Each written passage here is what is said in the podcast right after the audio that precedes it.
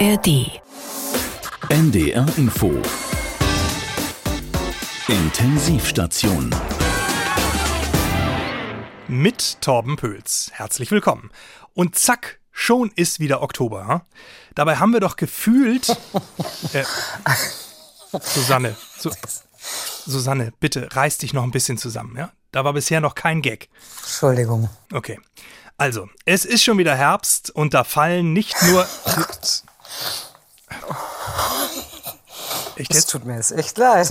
Ja. Es, es fallen nicht nur die Blätter von den Bäumen, sondern auch die populistischen Äußerungen aus den Mündern. Vor allem aus dem Mund von Friedrich Merz, dem CDU-Chef.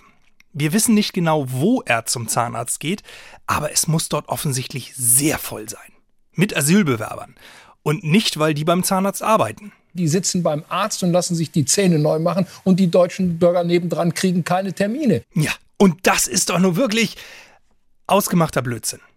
Im Asylbewerberleistungsgesetz steht drin, eine Versorgung mit Zahnersatz erfolgt nur, wenn dies aus medizinischen Gründen unaufschiebbar ist. Sprich, solche Fälle gibt es, aber immer nur in der Praxis, in die Friedrich Merz gerade will. Ich habe bei den Kommunalverbänden nachgefragt, da spielt das Thema Arztterminvergabe allerdings überhaupt keine Rolle. Da sagt man, die Geflüchteten würden vor allem von den Sanitätsdiensten versorgt, also Rotes Kreuz und Co., wenn sie denn akute Beschwerden haben. Ja, und ich war neulich auch beim Zahnarzt und weit und breit kein einziger Flüchtling in der Praxis. Auch davor nicht, auch dahinter nicht. Kein Asylbewerber, kein Flüchtling, noch nicht mal ein dunkelhäutiger Mensch. Also, wenn wir mal von Frau Helene Schmidt, der solariumsüchtigen Zahnarzthelferin, absehen. Ich war regelrecht ein bisschen enttäuscht.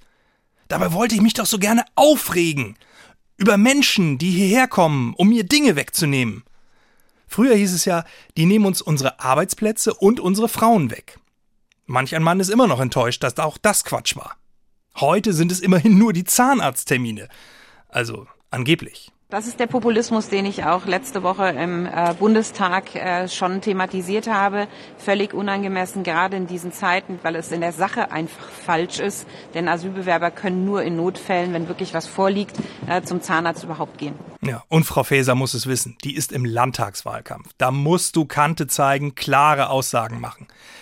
Gut, das ist sonst auch nicht so ihr Ding, aber in diesem Fall hat sie recht. Merz Aussage war Populismus. Und dann noch live im Fernsehen.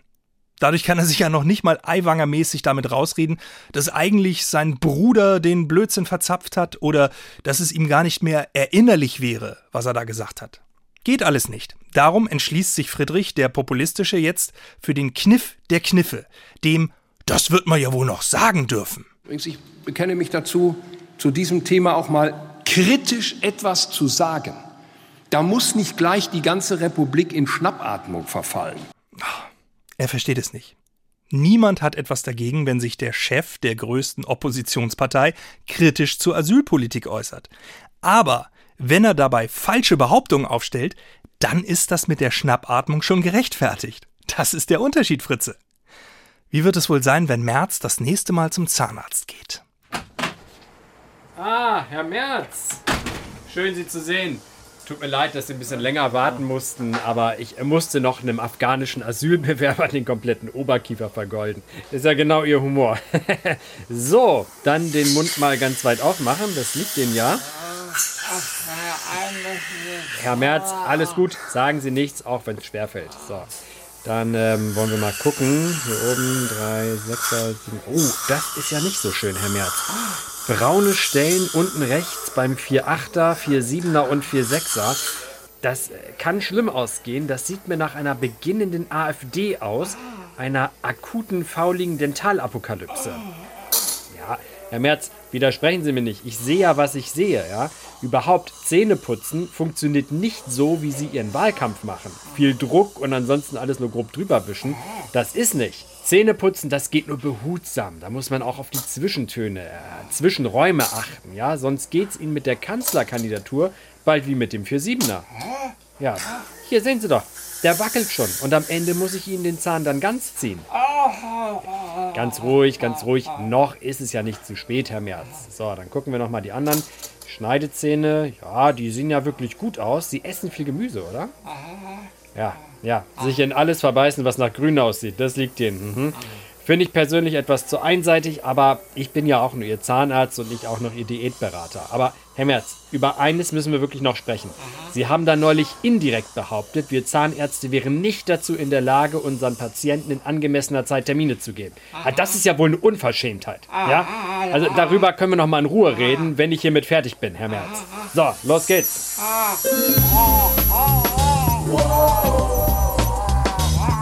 Been watching your performance since I was just a boy. You're so diplomatic and you're acting so coy. I see you on the TV at night when I'm in bed. Can a blind man understand the color red? I see you at the podium, I gracefully you sway. You're talking real clear, but are you hearing what you say? Your lips keep moving, talking as you walk, but everybody knows you're not walking what you talk. I see you eating out, I don't mean to be rude, but you're so busy reading menus you forgot to order food. You're living in the image of a long forgotten dream. You're acting out the action of a bad movie scene. Your campaign slogan says you wanna make a change, you wanna help the hungry and the mentally deranged. Stop being arrogant, come down off your shelf, cause you can't help no one if you can't help yourself. Shut your mouth and open your mind. Stepping on your own shoes, stepping on your own shoes. Shut your mouth and open your mind. Shut your mouth and open your mind. Stepping on your own shoes, stepping on your own shoes. Shut your mouth and open your mind.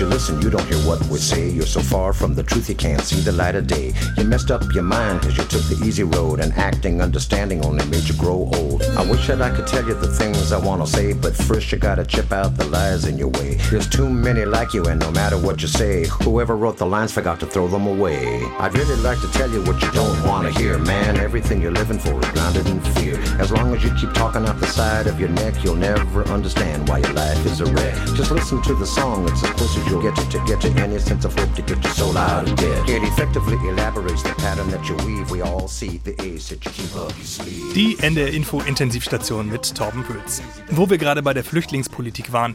Die Zahlen sind in der Tat beachtlich bis dramatisch. In den ersten acht Monaten dieses Jahres haben fast so viele Menschen in Deutschland Asyl beantragt wie im gesamten Jahr 2022. Dagegen muss man doch was tun. Wie war das noch mit der Obergrenze vom Söder, Markus? Einfach zu sagen, es sollen nur 200.000 Geflüchtete kommen, das ist halt überhaupt keine Lösung. Ich glaube, man muss sich einfach der Tatsache stellen, dass es mit Parolen halt nicht geht. Ja, der Hofreiter wieder. Gut, okay, dann eben keine Parolen. Dann lasst uns doch mal darüber sprechen, wie wir ganz konkret mit den Menschen umgehen, die zu uns flüchten. Warum kommen die überhaupt zu uns? Vielleicht, weil es in ihren Heimatländern Krieg, Mord, Hunger und Vertreibung gibt? Hm? Ja, vielleicht. Viele konservative Politiker gehen aber eher davon aus, dass es an den schönen Euroscheinen liegt, die den Geflüchteten hier als soziale Leistung zustehen. Die nehmen also angeblich den lebensgefährlichen Weg über das Mittelmeer oder die Balkanroute auf sich, um hier pro Monat 182 Euro abzusahnen. So die Theorie. Es braucht also nur etwa zehn Jahre, dann haben die das Geld wieder drin, das sie dem Schleuser zahlen mussten. Dagegen muss ich doch was machen lassen so ein, so ein einfaches Instrument, damit nicht mehr so viele Menschen hierher kommen. Ha. Wie wäre es denn, wenn wir denen kein Geld, sondern nur Sachleistung geben würden? Ja, die Debatte um Sachleistungen ist mindestens 30 Jahre alt, durch den Vorrang von Sachleistungen ja abzuschrecken. In der Folge hat sich herausgestellt, dass man diesen Effekt nicht belegen konnte und dass aber die Sachleistungen sehr aufwendig sind. Ach, komm, was weiß denn schon so ein Migrationsforscher? Aber das ist typisch Deutschland. Erstmal meckern, hm, geht nicht, ne, mach doch einfach mal, sagt auch der Kanzler. Ich habe nichts dagegen, wenn das jemand macht. Wir haben die gesetzliche Möglichkeit dazu geschaffen. Dann ist das ja auch etwas, was man ausprobieren kann. Das Instrument der Sachleistung ist nämlich jetzt schon möglich in den Ländern, wird allerdings verhältnismäßig wenig genutzt. Vielleicht ist ja doch noch was dran an dem Einwand, dass Sachleistungen aufwendig und äh, bürokratisch sind.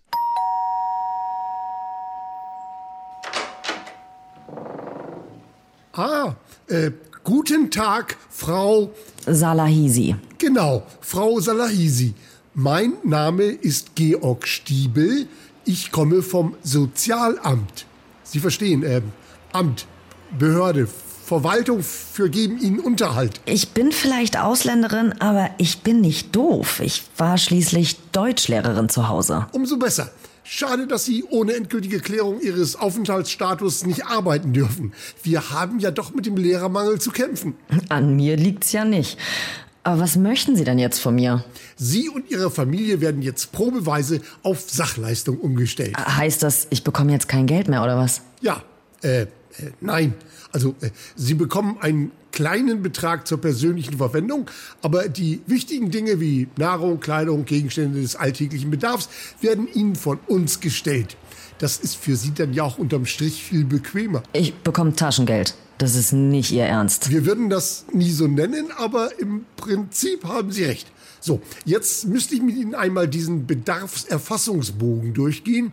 Ihre Familie umfasst drei Personen. Da bräuchte ich von allen die Konfektionsgröße, Schuhgröße, Kragenumfang, Körbchengröße. Bei Kindern in der Wachstumsphase die momentane Größe in Zentimetern. Also, wie groß ist Ihre kleine Denise denn jetzt? Mein kleiner Dennis ist ein Junge, der ist zwölf und der wächst halt sehr schnell. Ein Junge. Ja, äh, das muss irgendwie bei der Erfassung ist. Aber naja, wenn er so schnell wächst, dann ist das mit dem Anorak in Rosa, den wir für Sie, äh, ihn bestellt haben, ja auch schon bald wieder erledigt. Dann müsste ich auch noch wissen, ob wir Ihnen Kaffee oder Tee zustellen sollen. Naja, also mein Mann trinkt Kaffee, ich lieber Tee. Ah, Doppelnennungen sind im Programm nicht vorgesehen, aber wir können monateweise wechseln. Dann würden wir erst einmal mit dem Kaffee für Ihren Mann anfangen und im November kommt dann auch schon der Tee für Sie. Das ist ähnlich wie bei den Socken und Strümpfen. Was ist mit den Socken und Strümpfen? Ihnen steht alle zwei Monate ein neues Paar Strümpfe zu. In den ungeraden Monaten liefern wir Ihnen den jeweils linken Strumpf und in den geraden kommt dann der rechte. Gut. Ich kreuze dann hier mal an. Integrationsunwillig. Don't give me that. Don't give me that. Don't give me that. Take my body, take my soul, but don't take my rock and roll. Don't you dare, I'll see red. Hold your tongue, don't give me that. Take my money, take my car, don't you take my guitar. It won't play with you, hoochie coo, screw you.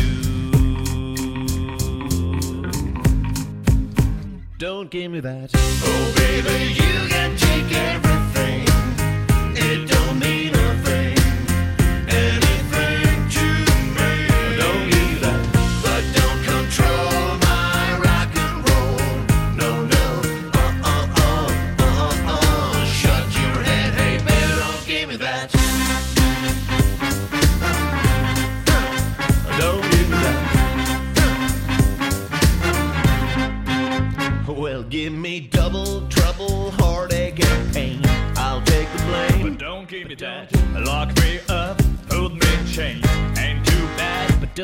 That.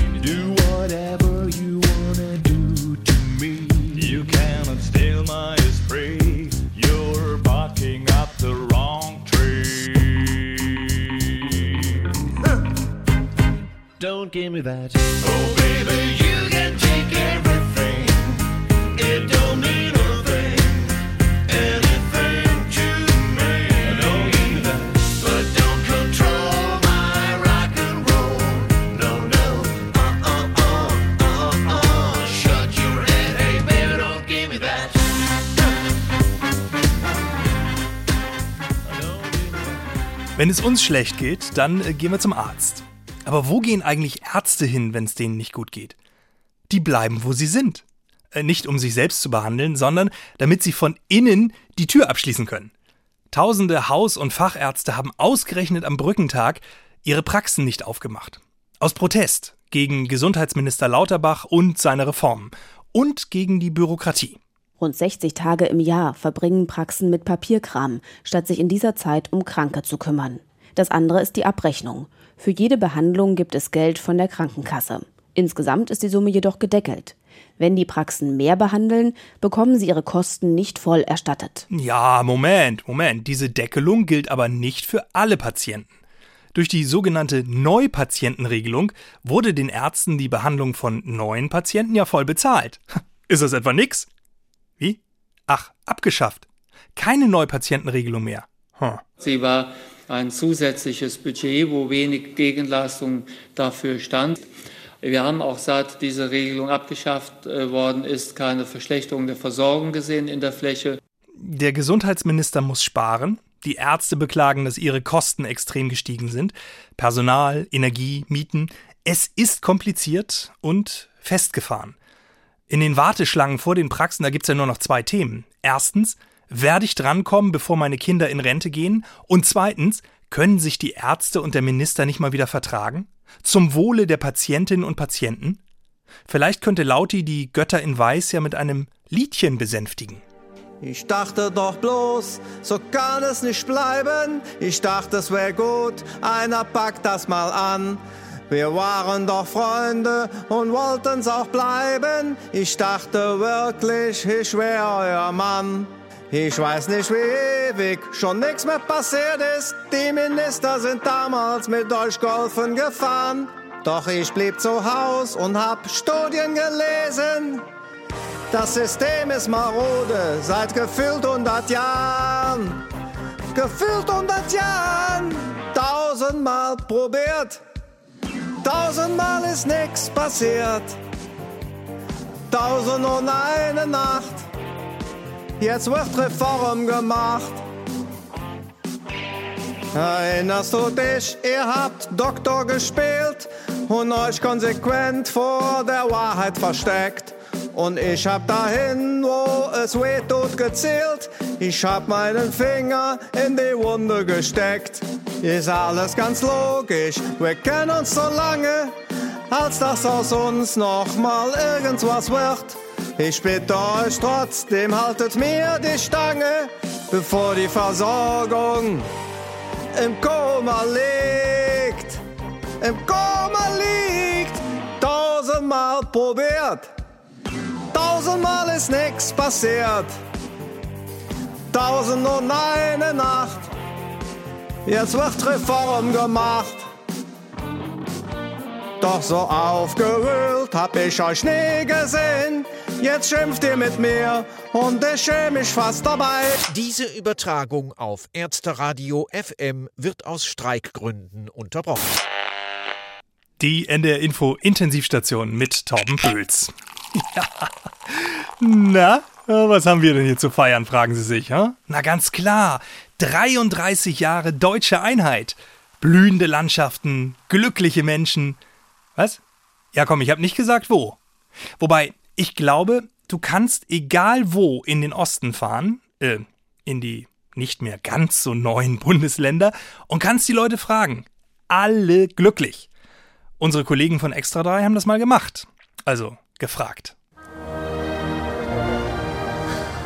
Deutsche Einheit. Und hier im Osten hat sich einiges bewegt. Und deshalb wollen wir heute den Ostdeutschen die Gelegenheit geben, sich bei den Westdeutschen mal so richtig zu bedanken. Wofür wollen Sie sich denn bedanken bei den Westdeutschen? Eigentlich für gar nichts. Vielleicht weiß ich, dass wir sofort Joghurt und Bananen hatten, aber ansonsten weiß ich auch nicht. Fällt mir nicht so ein. Ist doch eigentlich auch ein schöner Anlass für Sie als Ostdeutscher mal den westdeutschen Leuten mal richtig Danke zu sagen, oder nicht? Sind Sie blöd oder was? Na, gucken Sie doch mal, was der Westen hier alles äh, an den Start gebracht hat. Gucken Sie sich doch mal um. Ich sag Sie mal, machen Spaß. ja, blühende Landschaften. Naja, blühende Landschaften. Gucken sich manche Ecken an. Da. Ich weiß ja nicht, was da blühend ist. Naja, das Unkraut da zum Beispiel, was man da sieht. Ja, nicht, das ist. Das blüht ja auch. Da müsste sich vieles ändern hier. Das Geld müsste, sich, äh, müsste mehr sein. Die Renten müssten viel mehr steigen. Was fehlt denn? Wo fehlt es? Am Lohn. Naja, gut. Wir haben noch nicht die Prozente. Ansonsten ist alles super, das muss ich ja sagen. Aber wir möchten auch mal den Lohn haben, den es im Westen gibt. Ja gut, aber wir im Westen brauchen natürlich auch mehr Geld. Das ist ja klar. Ihr braucht mehr Geld? Ja, wissen Sie, wir im Westen, wir müssen ja einfach auch manierlich angezogen sein. Dann wird auch mal Champagner getrunken und sowas. Das kostet ja alles. Das haben Sie hier alles so gar nicht. Wenn ich das schon wieder höre, dann kriege ich so eine, so eine Kammer. Wenn wir in der Kneipe sind, würde ich sagen, komm mal mit raus. Ich gebe dir ein paar auf die Nuss. Sie vervollständigen den Satz, ganz einfach. Wo ist es am besten? Im Osten. Ja, nein. Wo ist es nach wie vor am besten? Zu Hause. Nein, also das wäre jetzt ein Reim, den wir uns gedacht hätten. Im Westen, im Westen ist es immer noch am. Nee, das sage ich nicht. Es ist doch wirklich bemerkenswert und auch erfreulich, wie dankbar die Menschen hier in Ostdeutschland sind. Und auch dankbar dafür, dass sie nun endlich ein Teil von uns Deutschen sein dürfen. Und alleine dafür hat sich das doch alles gelohnt, oder? Vielen Dank an Extra 3. Die nächste frische Folge übrigens am Donnerstag, 12. Oktober um 22.50 Uhr im Ersten. Empfangbar im Westen genauso wie im Osten. Ja, immerhin. Wir nähern uns immer weiter an. Hä? Man sieht es den Menschen ja auch nicht an, woher sie kommen. ist immer ein großes Erstaunen. Was, du bist aus dem Osten? Du bist doch eigentlich ganz nett. Gut, warum auch nicht? Sind ja auch nicht alle aus dem Westen arrogante Arschgeigen. Jüngere Hörerinnen und Hörer der NDR Info Intensivstation sagen sowieso, worüber reden die da? Ost, West. Müssen wir vielleicht noch mal kurz erklären. Ähm, aber bitte ohne diese beiden Worte Ost und West zu benutzen. So wie bei Dingsda damals.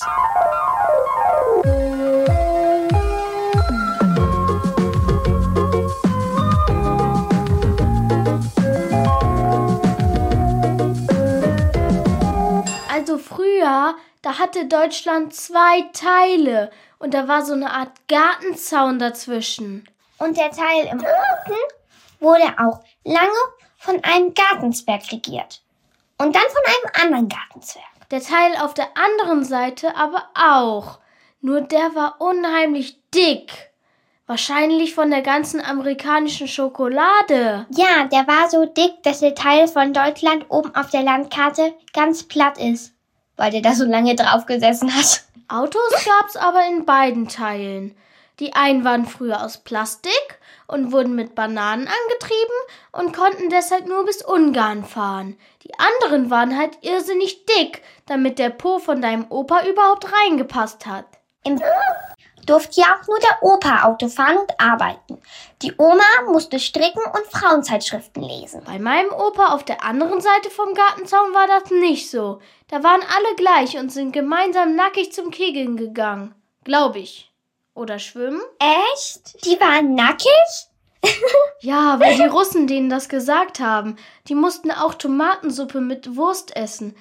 Aber es war nicht alles schlecht, sagen meine Großeltern. Meinem Opa hat der Amerikaner gesagt, was er machen musste. Zum Beispiel einen Bausparvertrag abschließen und in Mallorca das Handtuch unbedingt vor den Engländern auf die Liege legen. Das machen meine Oma und mein Opa jetzt aber auch, weil sie die Schnauze voll haben, sagen die. Erst wenn sie das oft genug gesagt haben, können die mal chillen. Meine Großeltern haben auch dauernd die Schnauze voll. Ich weiß gar nicht, ob die überhaupt chillen können. Meine manchmal schon, aber nur hinter ihrem Gartenzaun. Vorsicht, bissiger Hund, steht da dran, weil ihre Katze so süß ist, dass da schon Menschen dran gestorben sind. So süß ist die. Ich finde Gartenzäune sowieso voll doof. Ich auch. Mauern sind viel besser. Da kann man wenigstens drüber klettern, ohne sich die Buchse aufzureißen. Mauern finde ich auch doof. Ich finde dich doof. Ich dich auch. Komm, wir spielen wieder Vereinigung. Wie geht das denn?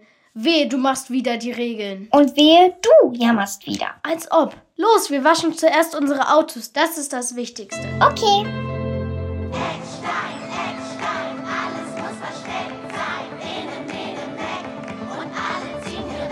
Du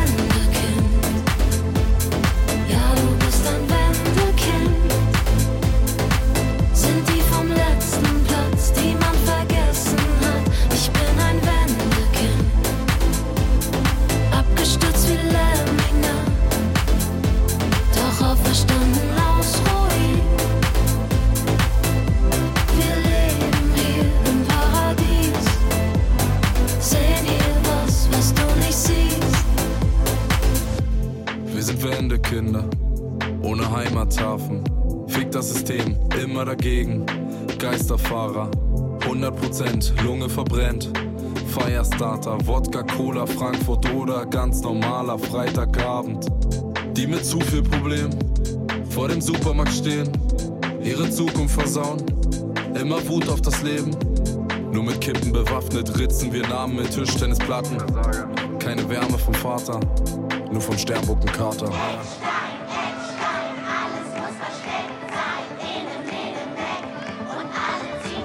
Du bist ein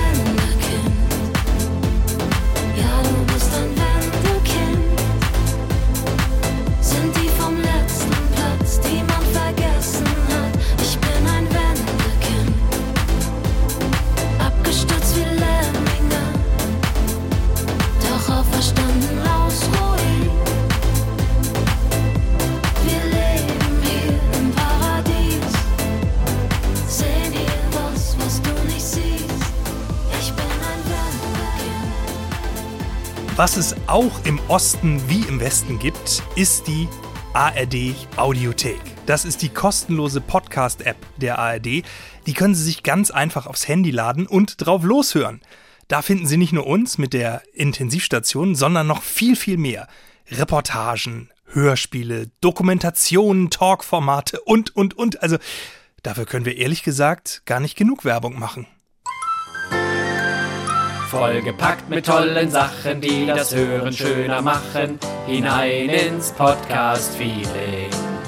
Mit der ARD Audiothek genießt ihr von früh bis ganz spät das volle Podcast-Feeling. Mm, Lass dich mal gehen, klick einfach rein und nimm sie selbst in Augenschein. Audiothek mit Podcast-Feeling. Sie freuen sich doch bestimmt auch schon auf den Sonntag, hä? mit Schnittchen vorm Fernseher sitzen und die Hochrechnung abwarten.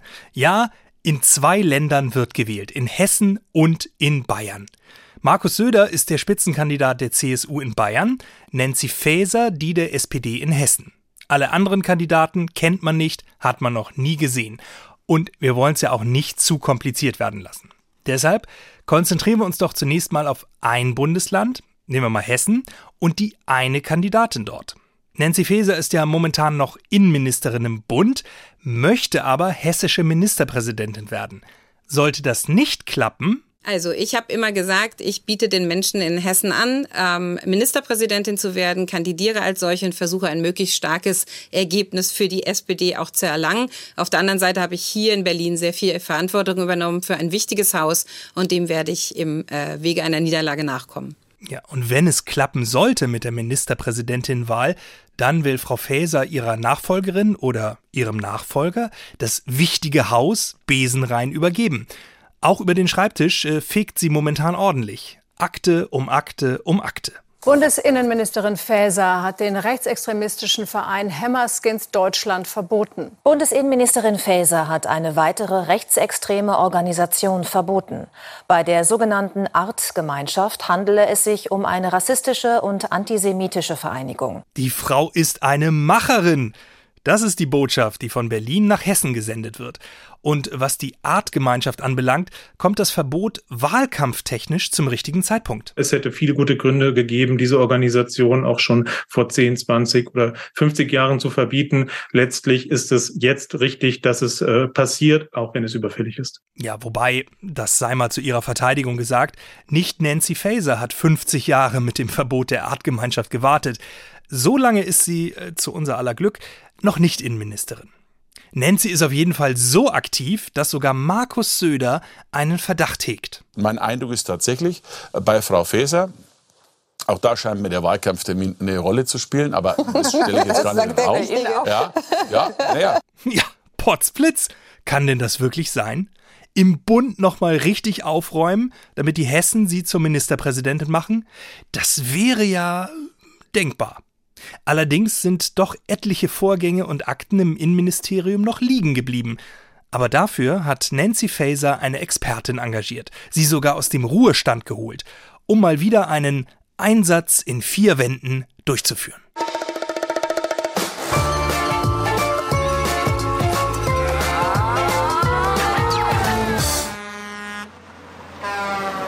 Einsatz in vier Wänden heute im Regierungsviertel in Berlin. Altmoabit 140. Hier sitzt das Bundesministerium des Innern und für Heimat. So wie es klingt, so sieht's auch aus. Ziemlich abgerockt. Mal gucken, ob das da oben auch so ist. Da arbeitet nämlich Nancy. Nancy ist hauptberuflich Wahlkämpferin und im Nebenerwerb Bundesinnenministerin. Und sie braucht Hilfe beim Ausmisten des Büros. Also ihr hört es schon, es quietscht und knarrt und überall hängen Spinnweben. Hier war wohl schon lang keiner mehr. Oh, Puh, das ist ja ein Chaos hier. Ist da noch ein Schreibtisch unter den vielen Akten? Ah, was liegt denn hier so? Schönbohm muss weg. Hm, Obergrenze für Flüchtlinge pro Contra. Und hier eine Liste von kriminellen Clans. Abu Chaka, Remo, die Geissens. Und warum steht der Sch Schreibtisch eigentlich so schief?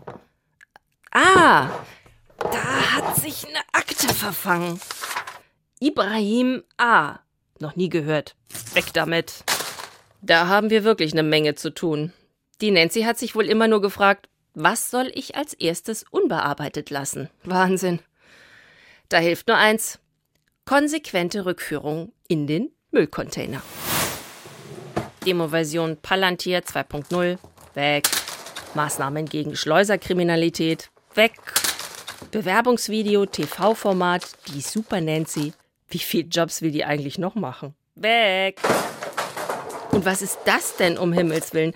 Irgendwas von der Artgemeinschaft. Ist das Kunst oder kann das weg? Das heben wir mal auf. Wer weiß, was das wert ist. Was für ein anstrengender Tag im Bundesministerium des Innern und für Heimat. Wir haben echt jede Menge Staub aufgewirbelt, drei Container voll mit Akten entsorgt und ein dubioses Kunstwerk der Artgemeinschaft gerettet. Und damit gehe ich jetzt zu Bares für Rares. Tschüss!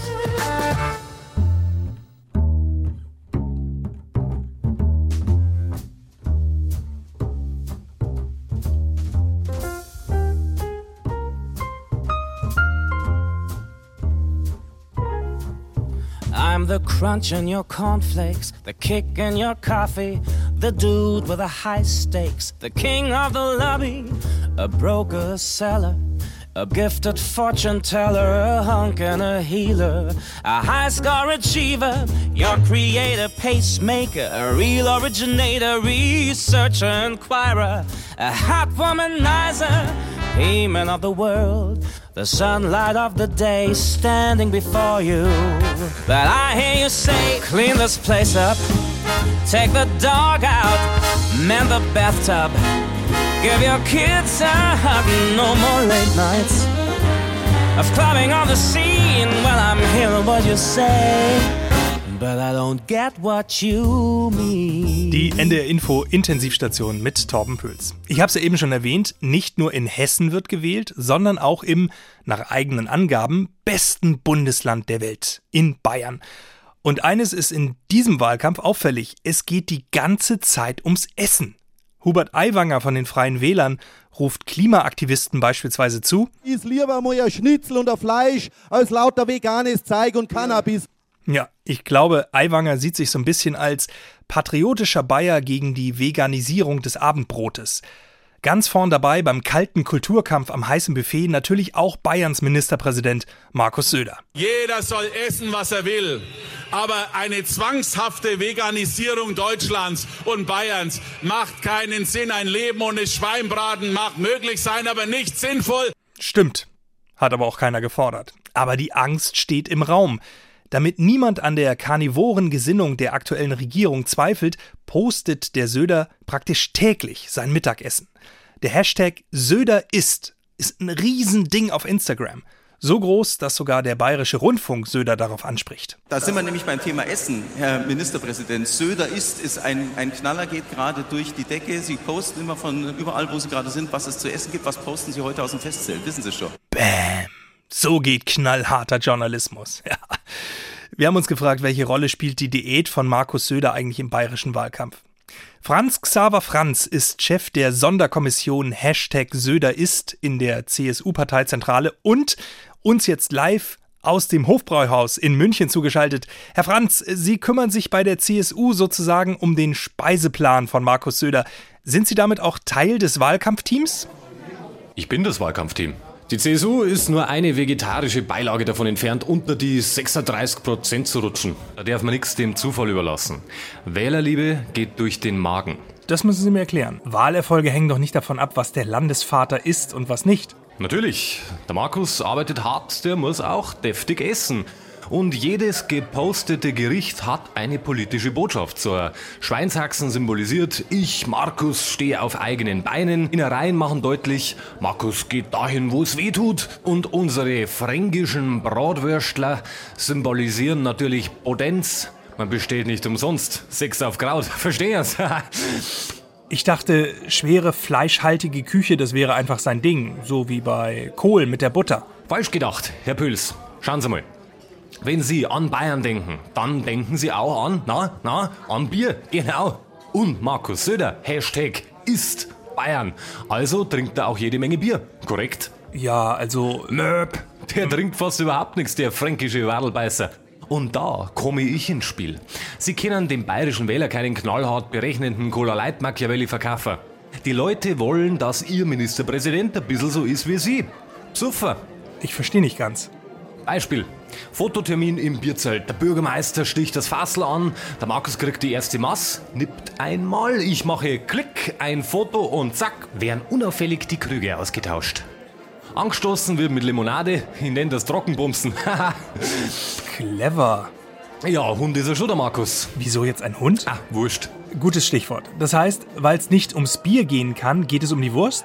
Sie sehen vielleicht eine Wurst. Ich und der Markus. Wir sehen Cem Özdemir, der nur darauf wartet, Ihnen, Herr Pöls, Ihr Abendbrot mit grünen Brokkolifingern vom Teller zu stibitzen. Das ist albern. Aber ich verstehe, Ihr Hauptgegner sind die Grünen. Immer wieder behaupten Sie, die Grünen wollten Fleisch verbieten, aber das stimmt doch gar nicht. Ah, Appalapapp, Details. Wichtig ist, dass der bayerische Wähler versteht, dass Markus Söder der Einzige ist, der zwischen Ihnen und einem mit veganer Weißwurst bewaffneten Ökoterroristen steht, der sich an ihr Schnitzel kleben will. Aber immer nur Fleisch, das ist doch auch nicht gesund für Ihren Kandidaten. Wie wäre es denn als Kompromiss mal mit Fisch? Einem schönen Bismarck-Hering zum Beispiel. Reifenfische, sind Sie wahnsinnig? Wollen Sie, dass ich meinen Job verliere? Wichtig ist doch nur, dass so bleibt, wie es schon immer nicht war. Natürlich. Was essen Sie da eigentlich gerade? Das ist eine traditionelle bayerische Leberkas-Bowl mit Couscous und Granatapfelkernen. Traditionell. So, so. Schauen Sie, Herr Pöls, was in Bayern Tradition ist, das entscheidet immer noch die CSU. Ja, wenn Sie meinen. Und äh, damit vielen Dank, Herr Franz, nach München. Er ist der Chef der CSU-Sonderkommission Hashtag Söder ist. Oh, und ich sehe gerade, da kommt eine Sprachnachricht rein zu diesem Interview vom, tatsächlich, vom NDR Ernährungsdoc Matthias Riedel. Lieber Markus, ein Tipp von mir. Eine abwechslungsreiche pflanzenbasierte Ernährung bessert nachweislich die Stimmung, die geistige Leistung und sogar die Empathie. Und das ist gerade im Wahlkampf wichtig. Vielen Dank für diesen Hinweis, Matthias Riedel. Und Herr Söder, wenn Sie noch mehr Tipps für eine gesunde, ausgewogene Ernährung hören möchten, dann finden Sie die Ernährungsdocs auch in der ARD Audiothek. Drei Pfund Gesundheit, bitte.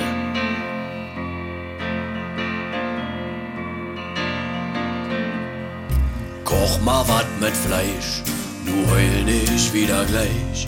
Mensch, kick doch mal, wer sagt denn, du sollst es selber schlachten. Das holen wir uns vom Fachmann, der macht es jeden Tag, Mann. Der kann nicht richtig gut, du denk nicht gleich an Blut.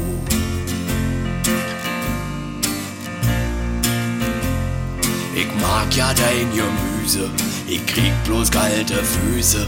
Ich brauch paar Proteine, sonst fall ich von der Schiene. Das wollen wir beide nicht, drum kommt Fleisch heut auf den Tisch. Massentieranlagen müssen es sein. Versprecht ja auch, ich kauf eine Biotheke ein. Doch bitte komm, sei mal jetzt nicht so gemein. So ganz ohne Fleisch, leg doch ein. Brat doch mal nun, das wird dir auch nicht tun. Ich habe gerade noch mal versucht, die Bundeswehr über Funk zu erreichen, aber man kommt da einfach nicht durch. Dabei haben die doch jetzt 13.000 neue digitale Funkgeräte bekommen. Die Funkgeräte passen nicht äh, mit den Fahrzeugen zusammen, in die sie eingebaut werden sollen. Und das hat man ähm, offenkundig nicht beachtet. Und äh, jetzt dauert es alles viel länger, als es vorgesehen war. Oha. Und äh, was heißt das jetzt? Vom Panzer bis zum LKW hat die Bundeswehr mehr als 200 Fahrzeugtypen. Mindestens 13.000 Einzelfahrzeuge müssen umgerüstet werden. Bei einigen reicht die Batterieleistung nicht aus für den Funk, bei anderen ist schlicht kein Platz für die Geräte. Sag mal, das darf doch wohl nicht wahr sein. Ich dachte, seit der Pistorius Verteidigungsminister ist, läuft der Laden. Der Auftrag ist erteilt worden im Dezember, also vor meiner Zeit. Ich wäre davon ausgegangen, dass man sich vor der Bestellung, aber mindestens mit der Bestellung darüber Gedanken macht, wie die Integration erfolgt. Mit schönem Gruß von Frau Lambrecht, die alte Troubleshooterin. Jetzt liegen also 13.000 Funkgeräte bei der Bundeswehr und können nicht benutzt werden. Wenn unser eins aus Versehen etwas Falsches bestellt, dann können wir das zurückschicken. Zettel drauf. Sorry, ich war zu doof, meine richtige Größe anzuklicken. Können Sie das bitte ausbaden und mir das Teil neu zuschicken? Das geht bei der Bundeswehr offenbar nicht. Und womit funken unsere Soldaten jetzt?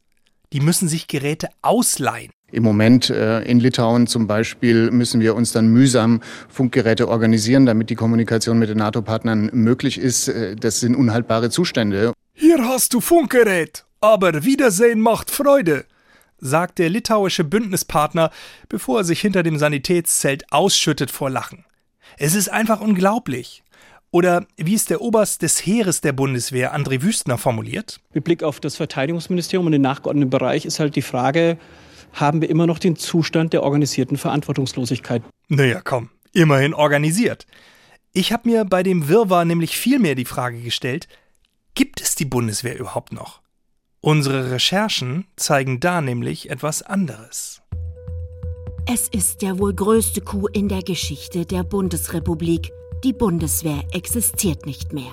Zu lange litt das Heer unter Personalschwund, irgendwann war es dann soweit. Es gab absolut keinen Nachwuchs mehr. Die letzten Diensthabenden gingen in Rente. Dann das absolute Nichts. Die Kasernen verwaist, die Dienststuben leer, alle Verantwortlichen fort. Was seitdem passiert ist, gleicht einem Hollywood-Film. Mein Name ist Pierre Kuschinski, ich bin Schauspieler und ich wurde circa 2015 von der Bundesregierung angeworben, einen Hauptmann der 5. Kompanie des Panzerbataillons 104 zu spielen. Unglaubliche Recherchen von NDR, WDR, Süddeutscher Zeitung, Böblinger Bote, Heilbronner Zeitung und Magdeburger Volksstimme zeigen, aus Angst, die Bevölkerung zu verunsichern und nicht mehr hinter sich zu wissen, hat die Bundesrepublik Schauspieler, Statisten, Drehbuchautoren, Kulissenbauer, Requisiteure, Kostümbildner und Make-up-Artists beschäftigt, um die Illusion einer vorhandenen Bundeswehr aufrechtzuerhalten. Die Truman Show, aber in echt. Ich musste halt erstmal die ganzen Abläufe und Befehle lernen, klar, auch das Frühaufstehen. Aber naja, seit GZSZ gab es halt nicht mehr so viele Aufträge für mich. Da war ein Fünfjahresvertrag Gold wert. Und naja, im Endeffekt, viele gute Schauspieler wurden durch Kriegsfilme bekannt. Mel Gibson und Braveheart zum Beispiel unvergessen. Tagesprotokolle, die uns exklusiv vorliegen, zeigen, den Alltag mit allen Abläufen zu imitieren, ist nicht so schwer. Früh zum Dienst antreten, rein in die Kostüme, nochmal Drehbücher und Dialoge durchgehen und nach Feierabend wieder ab nach Hause. Aber es sind die Besonderheiten der Bundeswehr, die herausfordernd sind. Wir sind als Comedy-Autoren angeheuert worden, um uns, naja, lustige bis skurrile Pannen auszudenken. Man hat befürchtet, es würde sonst schneller auffallen, dass es die Bundeswehr gar nicht mehr gibt, wenn immer alles glatt läuft und nur Top-Meldungen rumgeistern. Also haben wir ordentlich in die Tasten gehauen und uns richtig Quatsch ausgedacht. Ein krumm geschossenes G36-Gewehr, das luxussanierte Schulsegelschiff Gorch Fock oder nicht funktionierende Regierungsflieger der Flugbereitschaft. Die Autoren lassen sich ordentlich was einfallen. Anfangs fanden wir es lustig. Ich meine, wer denkt denn wirklich, dass solche Pannen echt sein können? Die Leute liebten diese Stories und so kamen wir nicht mehr aus den Geschichten raus. Mussten sie immer weiterspinnen, noch was erfinden, uns noch mal was krasseres ausdenken. Wissen Sie, wie das an einem nagt? Dieser tägliche Druck? Ich bin fast verrückt geworden. Mein Kollege Hans hat's nicht verkraftet. Und so fordert auch diese Bundeswehr, auch wenn sie nur gefaked ist, ihre Opfer. Allein 251 Autoren mussten sich in psychiatrische Behandlung begeben. 1715 Schauspieler und Statisten verletzten sich. Hauptursache verbrannter Gaumen von warm gemachten Tortellini Milano mit Putenstreifen im Biwak. Doch diese traurige Bilanz ist erst der Anfang unserer Recherchen.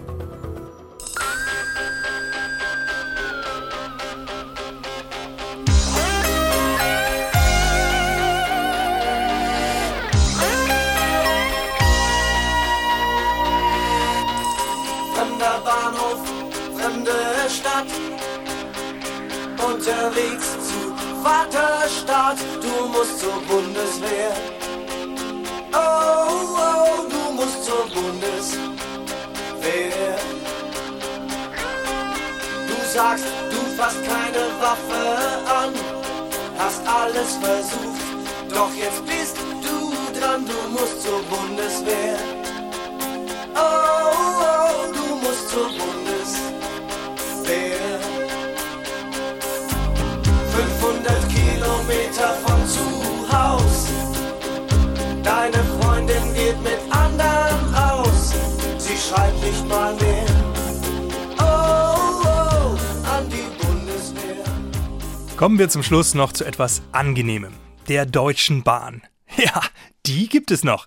Hat in der vergangenen Woche auch mal positive Nachrichten verkündet. Unter anderem zwischen Berlin und Nordrhein-Westfalen sowie zwischen Berlin und München soll das Angebot an Zügen größer werden. Das heißt, man kann häufiger pro Tag die jeweilige Verbindung nutzen. Und das ist noch nicht alles. Die IC-Fahrt zwischen Berlin, Hannover, Amsterdam und zurück soll ebenfalls schneller werden, nämlich um rund 15 Minuten. Allerdings wird dieser IC dann nicht mehr in Wolfsburg halten. Ja gut, Wolfsburg ist das ja gewohnt. Bisher allerdings nur von den ICEs. Und jetzt machen es die langsameren ICs einfach nach. Ob sie dadurch wirklich pünktlicher werden, hm, ist zu bezweifeln. Denn jetzt beginnen ja allmählich die Sperrungen der stark belasteten Streckenabschnitte, mit denen das Schienennetz auf Vordermann gebracht werden soll. Fünf Monate sollen dann jeweils wichtige Streckenabschnitte komplett dicht gemacht werden. Aber das ist doch kein Problem. Die Bahn hat, wie immer, alles im Griff. Die Umleitungsstrecken werden vorher ertüchtigt und wir organisieren einen sehr leistungsfähigen Schienenersatzverkehr. Leistungsfähig und Schienenersatzverkehr. Wer einmal in seinem Leben Bahn gefahren ist, weiß, dass die beiden Begriffe nicht so richtig zusammengehen. Zumal sich jetzt schon abzeichnet, dass der leistungslimitierende Faktor für den Schienenersatzverkehr der Mangel an Busfahrern sein wird. Ach ja, und dann ist da ja noch das 49-Euro-Ticket. Da sagen die Länder, wir brauchen eine Milliarde Euro mehr im kommenden Jahr. Und der Bund sagt, ja, dann spart mal schön. Läuft also alles richtig gut. Findet auch der Städtetag. Bis zum Jahresende sei eine Lösung notwendig, sonst bleibe das Deutschlandticket ein einmaliger Feldversuch. Kurzum, Deutschlands Bahnverkehr ist mittlerweile mit so vielen Unwägbarkeiten gepflastert, dass wir dringend einen neuen Service brauchen. Eine Zugvorhersage, damit man wenigstens ungefähr weiß, wann man ankommt. Guten Tag, meine Damen und Herren. Willkommen am Bahnhof. Nachfolgend die Zugvorhersage. Zunächst die Wartelage. Abfahrtsbestimmend sind verschiedene Hoch- und Tiefbaugebiete in Deutschland, vor allem zwischen Ruhrgebiet und Rheinland sowie zwischen Frankfurt und Mannheim. Die Baustellen bewegen sich allmählich Richtung ICE-Trassen. Zwischen ihnen fließt meist kalter Kaffee aus den Bordbistros. Schwacher bis mäßiger Bahnverkehr im Umfeld allmählich zusammenbrechender Gleise sorgt auch in den kommenden Tagen immer wieder für erhitzte Gemüter und verspätete sommerlich warme Züge. Die Vorhersage. Am Dienstag scheint in weiten Teilen Deutschlands Bahnverkehr möglich. Vereinzelt kommt es in ländlichen Gebieten zu spontanen Zugausfällen. In großen Städten sind meist mehr Züge unterwegs. Die Sitze zeigen sich oft stark bevölkert bis vollständig bedeckt. Gelegentliche Lücken zwischen den Gepäckstücken füllen sich meist rasch wieder. In Baustellenbereichen teils kräftiger Schienenersatzverkehr, der aber zum Busfahrermangel hin rasch abnimmt. In der Nacht meist klare Fahrzeiten, im Tagesverlauf nehmen die Verspätungen zu, am Nachmittag sind bis zu 40 Minuten keine Seltenheit. In den Bahnhöfen schwacher Wind, in vollbesetzten Waggons auf langen Strecken häufig stürmische Böen mit kräftigem Aroma. Die weiteren Aussichten. Zunehmende Baustellen unter Hochdruck und weiter steigende Preise treffen im Winterfahrplan auf ein größeres Angebot. Wohlige Schauer durch pünktliche Ankunft sind aber vergleichsweise selten, der Humor der Reisenden meist trocken. Sinkende Lokführer- und Busfahrerzahlen sorgen mancherorts bereits für frostige Stimmung. Ansonsten meist ruhiges und freundliches Personal. Meine Damen und Herren, der IC nach Frankfurt-Main fährt abweichend am Bahnsteig gegenüber ein. Die Abfahrt dieses Zuges war 14.02 Uhr, obwohl das war sie nicht, denn es ist ja schon halb drei. Bei uns läuft leider oft das meiste anders als man denkt. Wir haben die Waggons heute falsch rum angehängt. Die Wagenreihung ist genau das Gegenteil vom Plan. Thank you for traveling with Deutsche Bahn.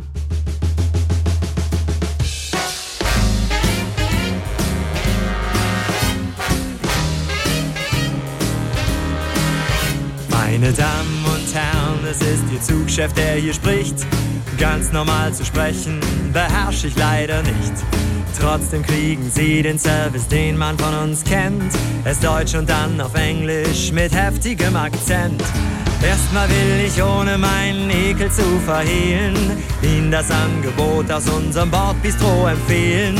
Leberkäse und Softdrink für 7,10 Euro. Vorher ganz viel Spaß beim in der Schlange stehen.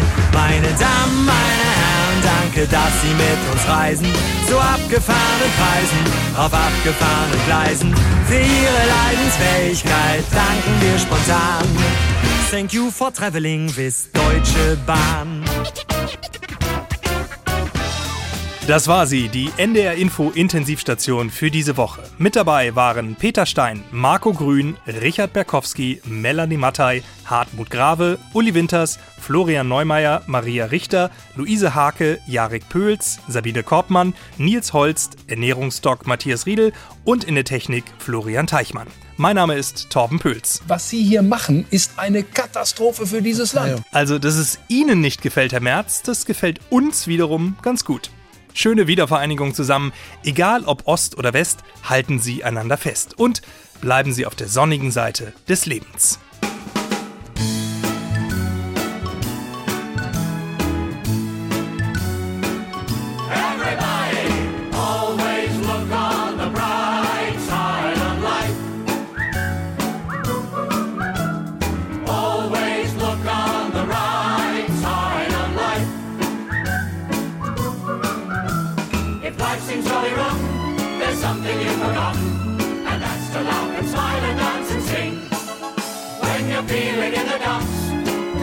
sur les charts, je and sur